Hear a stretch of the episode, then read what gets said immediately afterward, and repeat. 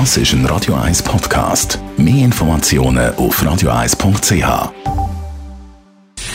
Gesundheit und Wissenschaft auf Radio 1. Unterstützt vom Kopfwehzentrum Irlande Zürich. www.kopfwww.ch Richard Stephens ist Psychologe in Großbritannien und auf sein Studienthema ist er gekommen, wo er bei seiner Frau im Kreissaal gestanden ist und die während der Geburt vom Kind vor Schmerzen so heftig geflucht hat wie noch nie im Leben. Ihr sagt das ziemlich peinlich aber die Hebamme hat dann gesagt, das sei normal. Frauen fluchen bei der Geburt noch öppe die. Für den Richard Stephens ist damit auch gerade ein neues Forschungsthema geboren gewesen.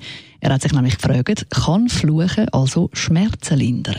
Und genau das hat er herausfinden, hat darum ein Becken mit eiskaltem Wasser genommen und hat Versuchspersonen ihre Hände drin baden lassen. Das tut ja mit der Zeit auch richtig weh. Die einen Versuchspersonen haben dann, während ihre Hände im Eiswasser sind, dürfen fluchen. Die anderen Versuchspersonen haben nur dürfen neutrale Wörter vor sich hin sagen. Das Ergebnis war verblüffend. Die, die nämlich geflucht haben, während sie ihre Hände im Eiswasser hatten, die haben es im Schnitt 40 Sekunden länger ausgehalten und haben den Versuch auch als weniger schmerzhaft wahrgenommen, als die, die eben nur normale Wörter gebraucht haben.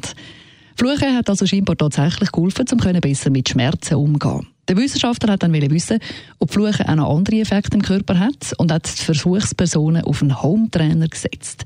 Dann hat er den Widerstand laufend erhöht, sodass die Versuchspersonen dann richtig fest müssen in die Pedale trampeln Und wieder haben die einen dürfen fluchen und die anderen haben nur dürfen neutrale Wörter benutzen. Und auch da, die, die geflucht haben, die haben tatsächlich länger mögen strampeln als die, die nur neutrale Wörter gebraucht haben. Fluchen sorgt also nicht nur für weniger Schmerzen, sondern tatsächlich auch dafür, dass man leistungsfähiger wird. Allerdings hat das Fluchen nicht bei allen Versuchspersonen etwas gebracht. Bei den einen hat es nämlich überhaupt keinen Einfluss darauf gehabt, wie viel Schmerzen das empfindet oder wie leistungsfähig das sind. Und wie sich gezeigt hat, ist es tatsächlich so, dass der positive Effekt vom Fluchen sich abnutzt. Wer also sehr viel flucht im Alltag, der hat dann eben auch keinen positiven Effekt mehr davon, wenn er mal flucht. Und seine Leistung könnte gesteigert werden oder die Schmerzen könnten weniger werden.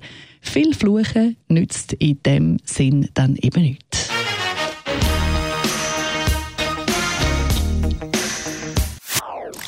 Das ist ein Radio 1 Podcast. Mehr Informationen auf radio1.ch.